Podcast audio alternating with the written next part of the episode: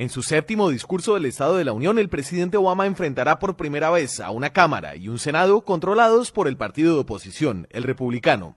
El tema central del discurso, según adelantos de la Casa Blanca varios medios, será la recuperación económica de la clase media, con propuestas de cambios en el sistema de impuestos y universidad subsidiada. En política exterior, dos de los invitados muestran el contraste que se espera en el discurso. La presencia de Alan Gross, el contratista liberado por Cuba en el proceso de normalización de relaciones en curso entre los dos países, dará a Obama un punto de apoyo para pedir el fin del embargo sobre la isla al Congreso, una medida que el mandatario no puede tomar unilateralmente.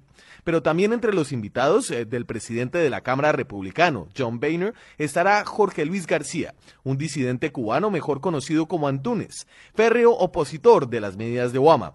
Antunes interpreta el sentir de un gran grupo de republicanos, un partido donde el fin del embargo tiene poca acogida. En Washington, Daniel Pacheco, Blue Radio.